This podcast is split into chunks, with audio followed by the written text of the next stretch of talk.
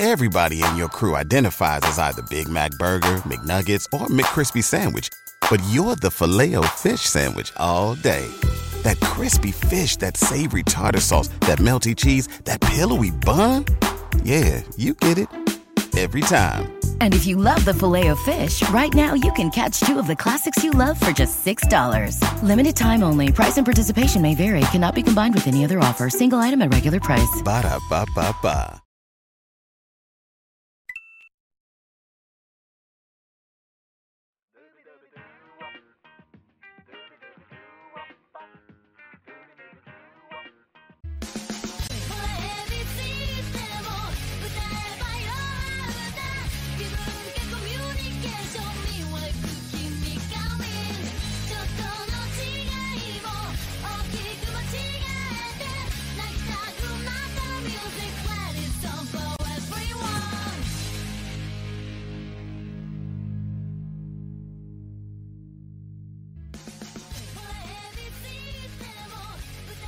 Buenas y bienvenidos fanáticos de la lucha libre. Avi Morales aquí para otra edición de Radio Estelar. Hoy es, tan pronto me recuerde que hoy, mayo, mayo 2. Hoy es lunes, mayo 2 del 2022.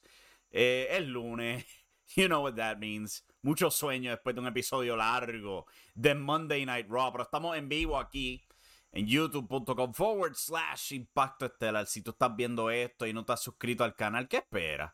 Suscríbanse al canal, denle like al video, denle a la campanita de notificaciones, así saben cuando nos vamos en vivo. Vamos a estar hablando hoy de todo lo pasado durante Monday Night Raw, eh, el último Raw antes de WrestleMania Backlash, al igual que varias notas de noticias que han surgido entre hoy y durante el fin de semana quería tocar un poco el tema de los luchadores despedidos el pasado viernes. No tuve esa oportunidad el viernes.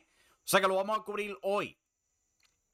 Este miércoles vamos a estar con Radio Estelar de vuelta aquí luego de AEW Dynamite. Pero, dado a mi trabajo, no voy a poder ver Dynamite. O sea que en vez, además de hablar de las noticias del día y todo eso, yo creo que sería un buen día para hablar sobre AEW y New Japan Pro Wrestling con su cartelera de The Forbidden Door. Hablar de qué podría haber en este evento, qué luchas podríamos ver, este, quiénes podrían ver de New Japan Pro Wrestling o los de AEW, qué potencial podemos esperar de este magno evento que viene prontamente en junio. O sea que ese es el plan para este miércoles.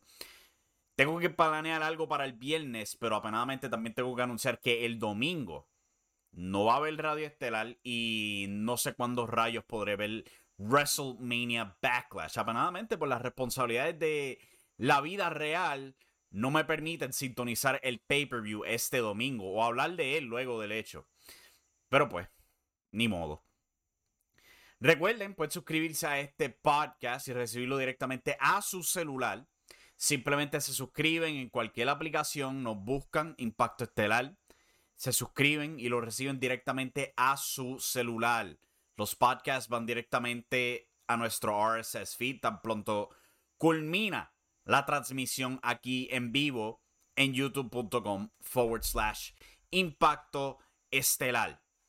Ya que todos los plugs están fuera del camino, yo creo que ya llegó la hora de hablar de Monday Night Raw. Tenemos la reseña disponible en impactoestelar.com. Ahí pueden leer todos los detalles del episodio de esta semana. ¿Cuál se dio desde el Greensboro Coliseum de Greensboro, Carolina del Norte. Un edificio muy importante en la lucha libre, ya que era una sede bien común para la NWA, luego WCW, WWF la utilizó también muchas veces. Aquí fue donde se dieron las primeras cuatro ediciones de Stargate, desde el 1983 hasta el 1986. También vio la última fecha en la gira del Great American Bash, donde Dusty Rose venció a Ric Flair por el campeonato mundial completo de la NWA en una lucha de jaula cual pues sería algo bastante importante para este episodio de Raw más tarde durante un segmento entre Cody Rhodes y Seth Rollins. Para abrir el show, The Bloodline, lo único promovido para este episodio de Raw, marcharon al ring, tuvieron su entrada larga, tediosa, posaron con sus títulos y eventualmente Paul Heyman habla de la grandeza de Roman Reigns. Roman toma el micrófono, él pide que Greensboro eh, lo reconozcan, como él tanto dice, cuando de repente Randy Orton y Matt Riddle atacan a los usos con arqueos. Luego de eso aparece Drew McIntyre y tenemos una gran pelea entre los seis. Vamos a comercial y eso fue todo para The Bloodline. Lo único promovido para Monday Night Raw. Y eso fue lo único que hicieron en todo el show. Why? Como que, ¿por qué, no, ¿por qué no promovieron ninguna de las otras luchas que venían para este show? De verdad no sabían que venían de nada de esto. Anunciaron más tarde una lucha de tríos con Liv Morgan, Asuka y la campeona de Raw, Bianca Belair contra Sonya Deville. Eh, Rhea Ripley y Becky Lynch. No sé por qué no lo anunciaron de antemano o algo así por el estilo. Pero diablos, que si faltan un montón de cosas para promover en este episodio. Eh, la primera lucha del show vio a Kevin Owens junto al Alpha Academy enfrentando a Ezekiel y los Street Profits. Una lucha bastante buena. Eh, Chad Gable, cada vez que es puesto en televisión, el tipo no falla. Él es un MVP absoluto para Monday Night Raw. Kevin Owens, siempre es divertido escucharlo quejarse. Honestamente, yo no creo que lo hayan aprovechado después de estelarizar freaking WrestleMania con Stone Cold. Pero no sé, por lo menos me divierto cuando lo veo y, lo veo en pánico hablando de Ezequiel ser un mentiroso. De nuevo, fue una lucha bien divertida. Eh, todo el mundo hizo lo suyo. Al final del día, Chad Gable gana la lucha para su equipo. Los rudos recogen la victoria aquí. AJ Styles le dice a Kevin Patrick que tiene una apuesta para Edge y Damian Priest. Hoy tiene una revancha contra Damian Priest. Si él lo vence, entonces Priest no podrá estar en ringside para la lucha entre Edge y AJ Styles en WrestleMania Backlash. Eso sería más tarde en el show.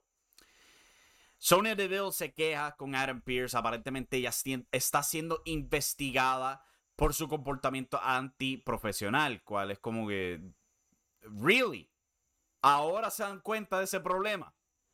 Whatever. Veer Mahan enfrenta a un luchador local llamado Bert Hansen quien es entrevistado por Byron Saxton. Esto fue bien, pero bien, bien parecido a cuando Braun Strowman estaba teniendo squashes en Monday Night Raw. Están buscando a su James Ellsworth. Yo no creo que lo vayan a conseguir, honestamente. Este Bert Hansen habló de trabajar en un restaurante justo al otro lado de la calle del Greensboro Coliseum y que su sueño era competir en Monday Night Raw. Su sueño no duró tres minutos, fue aplastado absolutamente por Veer Mahan, lo tumbó con su lazo, le aplicó el cervical clutch, lo rindió y después de la lucha le aplicó el cervical clutch de nuevo. Veer Mahan, dama y caballero. Eh, Edge y Damian Priest, conocidos ahora como Judgment Day, pay-per-view retirado de la WWE, van al cuadrilátero. Edge toma el micrófono. Él se burla de la gente de Greensboro llamándolos jíbaros, no saben contar. Eh, son un chorro de lemmings y después explica que son lemmings. Son unos roedores que cuando son agrupados tienen una tendencia de tirarse por riscos. Hay video de eso. Eh, yo lo que me di cuenta viendo esta promo es que ya por segunda semana consecutiva Edge abandona todo este personaje oscuro y simplemente vuelve a ser el rudo burlón que él era en el 2007, en el 2008, el 2009. Su época más exitosa. Y yo estoy totalmente de acuerdo con esa idea. Porque este personaje semi-Undertaker, con las luces apagadas, la luz púrpura y todo eso, no estaban funcionando para mí. Para mí era absolutamente estúpido. Lo único que hacía era frustrarte cuando las luchas no se cumplen. Eh, no estaba funcionando con Bray Wyatt, no estaba funcionando con Aleister Black, no estaba funcionando con Edge tampoco.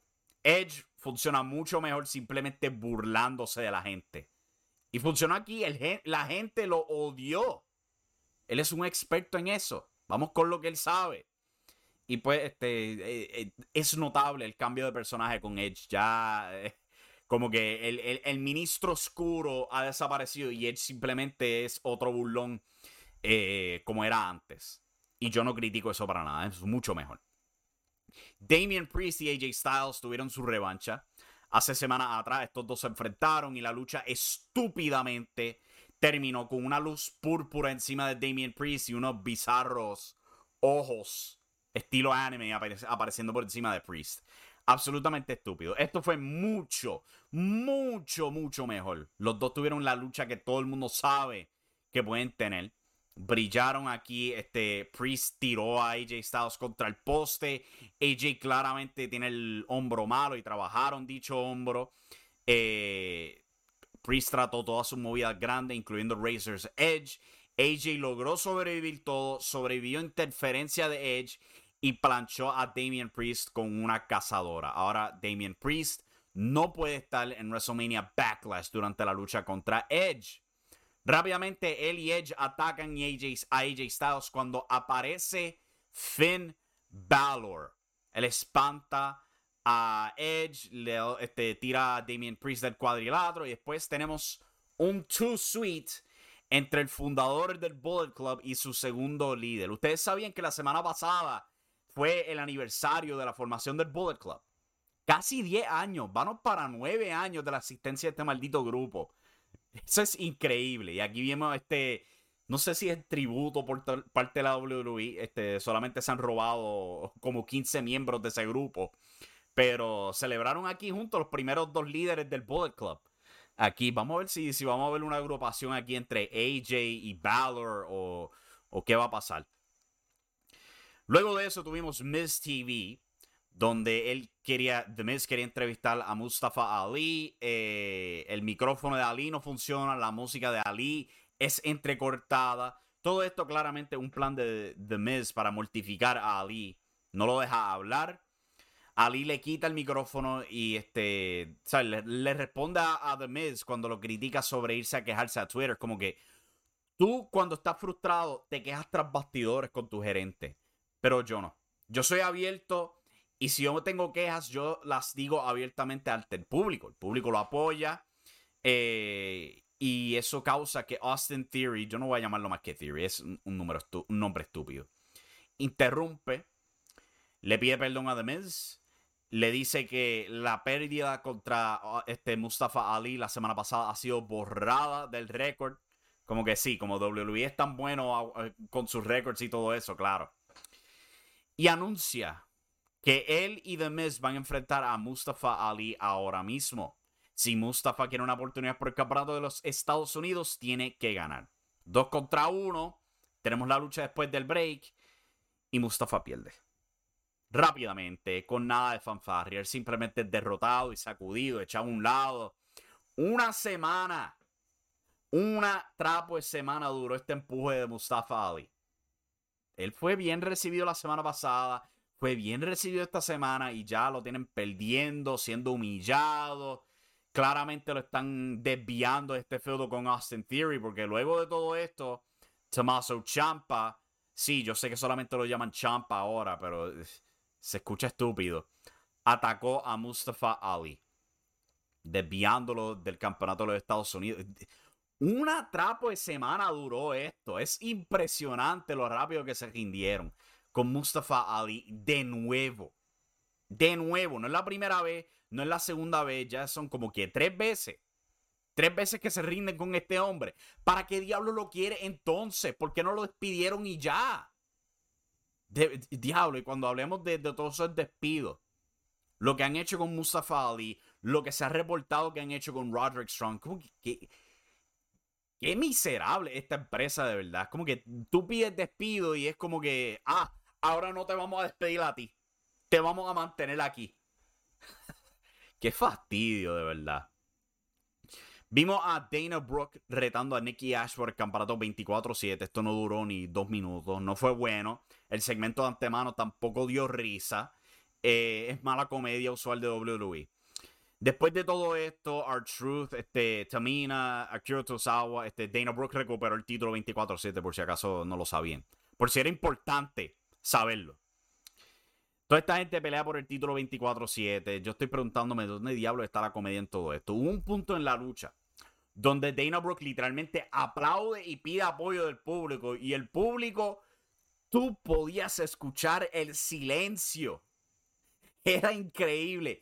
Un silencio completamente puro cuando esta mujer rogó, rogó que la, la apoyaran. Ahí fue donde yo me di cuenta, es como que hay gente que compara esta comedia mala con Danhausen en AEW y mucha de la comedia que tratan en AEW. ¿Tú sabes cuál es la diferencia entre la comedia de WWE y la comedia de AEW? Que cuando AEW hace comedia, el público de ellos reacciona. Aquí, como vimos con Dana Brooke cuando pidió apoyo, apatía pura. No le importa. Ahí tienen su comparación. Luego de eso, este eh, Kevin Patrick le pregunta a Becky Lynch sobre el regreso de Asuka, interrumpiendo su propio regreso. Becky está bien frustrada. Ella le había dado su título de Raw a Asuka antes de irse por el embarazo. Entonces, cuando regresa, Asuka desaparece. Ahora que Becky pierde su campeonato, Asuka decide regresar de nuevo y lo ve como una falta de respeto. Sea que vamos en ruta a una lucha entre Asuka y Becky Lynch, ¿Cuál sabe es bueno. Es buena dirección. Estas dos añaden mucho a la división femenina. Asuka es tan tan refrescante en esta división que es impresionante. Luego de eso, Seth Rollins baja al cuadrilátero, tiene su baile ridículo, se ríe, eh, hace todas las ridículas que tú esperas de Seth Rollins y todo eso. Y él dice que es su día de ser apreciado. Él es un innovador, él es esto, él es lo otro, él es whatever. Va a presentar un video, pero en vez de interrumpido por la entrada de Cody Rhodes, quien le pregunta qué diablos le pasa. No sé. Hay mucha gente que se pregunta eso. ¿Qué le pasa a Seth Rollins? Eh, él cuestiona la actitud de Seth Rollins, piensa que él va a hacer algo este, que no debería antes de WrestleMania y Backlash, cual de hecho hace, porque Seth se burla de Dusty Rhodes diciendo que la razón por la que él nunca fue campeón WWE es porque no era bueno suficiente. Y mientras él esté en la WWE, Cody nunca será bueno suficiente para ganar el campeonato WWE. Esto resulta en una pelea. Cody lo planta con su Cody Cutter y Seth se va. Bobby Lashley enfrentó a Cedric Alexander. Durante la lucha, MVP y Omos se pararon en la rampa con MVP simplemente burlándose de Bobby Lashley. No funciona. Lashley simplemente gana con la Spear. No fue gran cosa esto. Luego de esto, tras bastidores, Reggie y R-Truth discuten sobre la pérdida de su amor en la vida. R-Truth perdió su, campeonato 24-7. Dana Brooke quiere el divorcio de Reggie. Esto culmina en R-Truth dándole una tarjeta a Reggie diciéndole que él este, brega con estos asuntos. Él brega con divorcio y todo eso. Y al fin encontramos algo legítimamente gracioso en este feudo. Porque R-Truth le informa a Reggie, ¿tú sabías que 90% de los divorcios terminan en separación? Al fin encontramos algo para reírnos en esta dichosa historia. Yo me morí la risa con esa línea. Quedó tremenda. Lucha estelar del show, Becky Lynch, Sonya Deville y Rhea Ripley contra la campeona femenina Raw, Bianca Belair, Asuka y Liv Morgan. Esto fue una lucha estelar buena. De verdad, a mí me gustó. Todos los competidores brillaron, el público le encantó la lucha, este, se sintió muy animada la lucha, se les dio buen tiempo. De verdad, eh, eh, aquí definitivamente fue una buena exhibición para las mujeres en un puesto estelar. Hay que dársela. Fue muy buena esta lucha. Me encantó. Todas brillaron. El público estaba animado para todas las competidoras de la lucha. Esto culminó con una parada de movidas. Este termina con Bianca Belair tropezando a Sonia Deville, quien se distrae tratando de discutir con el árbitro, dejando que Liv Morgan la plante con Oblivion y gane la lucha estelar de Monday Night Raw. Y eso acaba la última, el último episodio de Raw antes de WrestleMania Backlash. No hay defensa anunciada para Bianca Belair, cual es impresionante. Hay bien poco, cuando uno lo piensa bien para este pay-per-view. De verdad que eh, eh, eh, con, la, con la eliminación de la lucha de unificación han perdido un montón para este pay Al mismo tiempo, pues ya han vendido sus boletos, ya tienen sus suscripciones para Peacock, no pierden, ellos lo saben. y muy probablemente está guardando las luchas grandes para sus shows en estadios. O sea, Money in the Bank se reportó hoy que no está eh, moviéndose muy bien la, la venta de boletos. O sea que muy probablemente vamos a ver ahí la lucha de, de Arcade Bro y los Usos. Probablemente ahí vamos a ver la primera lucha grande de Bianca Belair. Y probablemente Roman Reigns contra Drew McIntyre. Pero este, eso resulta en que este pay-per-view no sea nada interesante. Pero pues, vamos a tomar el primer break del show. Vamos a regresar hablar de los despidos de la WWE este pasado viernes al igual que otras notas y noticias en el mundo de la lucha libre. Esto es Radio Estelar y regresamos en brevecito. Hicimos, una batalla ahí con, con Fry, que de hecho es irónico porque yo me mudé acá a Georgia y yo, estaba entrenando, yo entreno en el fitness. Y de momento veo que este, este tipo como que me está gritando, me dice algo y como que me, cuando me viro, como que me toca, era el mismo Aaron Fry. Y yo, are you doing here? Man, I already live uh, on Georgia. Vivo aquí en Georgia, en serio. Somos vecinos. Pues yo me mudé aquí hace poco. Pues ahora mismo encontró a Aaron Fry en el gimnasio todo el tiempo. Mira qué locura. y eso fue después de que hicieron la, pareja. Sí, no, meses después. meses después. Wow, mudé acá en Georgia. En... Entonces. Sí, es loco. No, y si te digo, yo veo gente de Impact a cada rato. Parece que esta zona es bien. Veo mucho de Impact, he visto el Ring of Honor. So, que esta zona también es bastante hot en cuanto a lucha libre. Es una de las razones por las cuales me mudé acá en Georgia, porque yo decía, contra, tengo más booking acá en Georgia, estoy más cerca de lo que es Jersey, York, Philadelphia, Chicago. So, nada, vamos a meter, vamos a seguir moviéndonos y si me tengo que, que volver a moverme lo voy a hacer porque, mira, baby, lo más difícil que me costó fue irme de Puerto Rico. Ahora...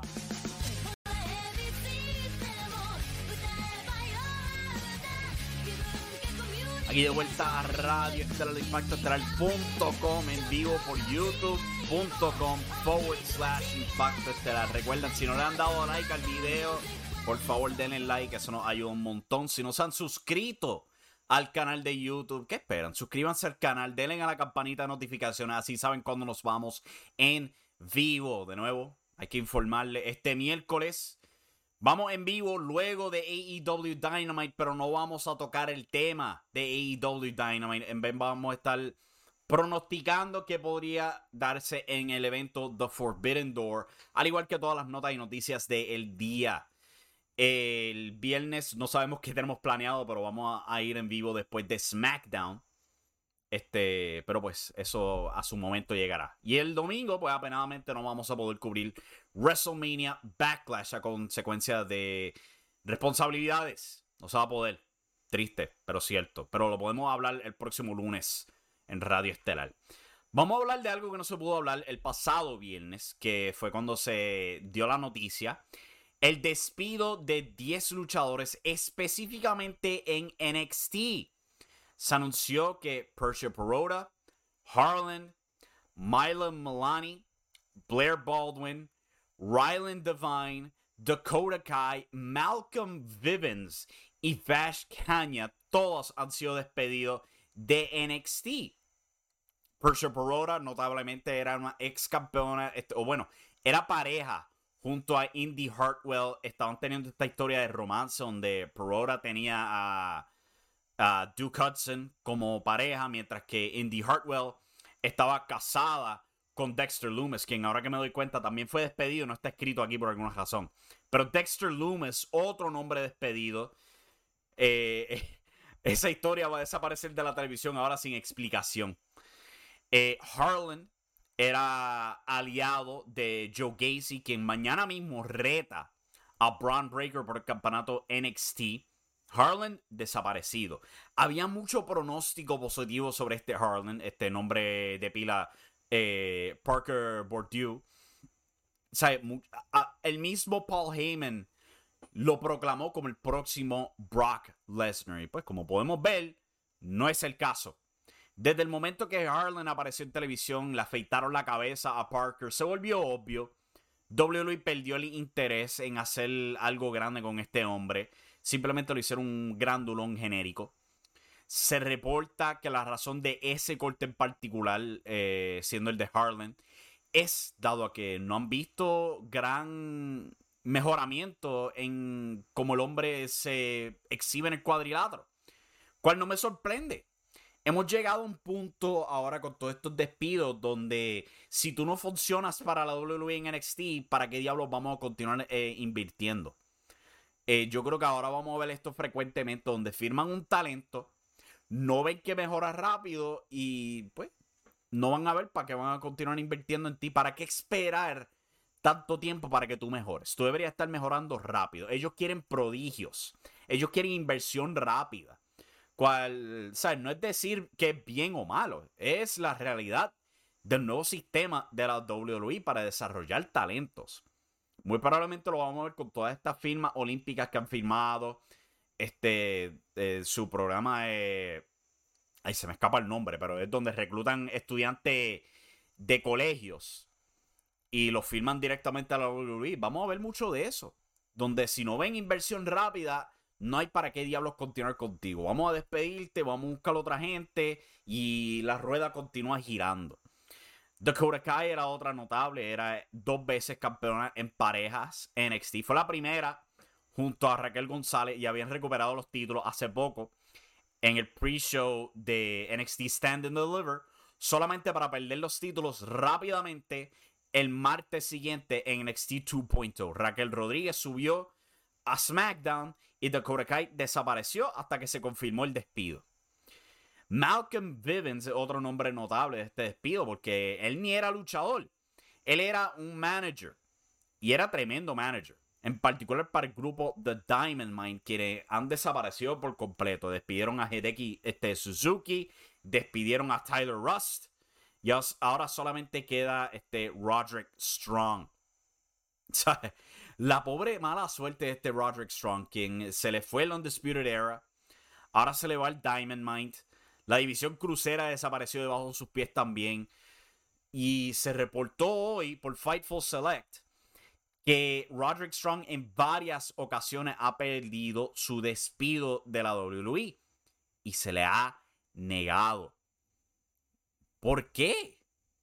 Si tú estás para despedir nombres, ¿para qué diablos quieres aguantar a este? Como que para, para joderlo, no lo quieres yéndose a AEW. Como que, ¿qué diablos te va a hacer AEW con Roderick Strong? Es Roderick Strong.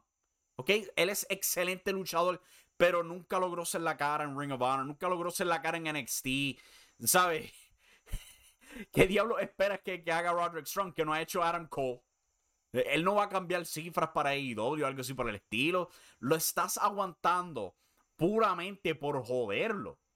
Es lo mismo que han hecho con FTR, que hicieron en un tiempo con Luke Harper antes de que se fuera a AEW. Lo, lo están haciendo con Mustafa Ali, donde le negaron despedirlo. Lo traes de nuevo en televisión después de convencerlo y lo tienes perdiendo a la semana en televisión. Yo no entiendo ese comportamiento por parte de WWE.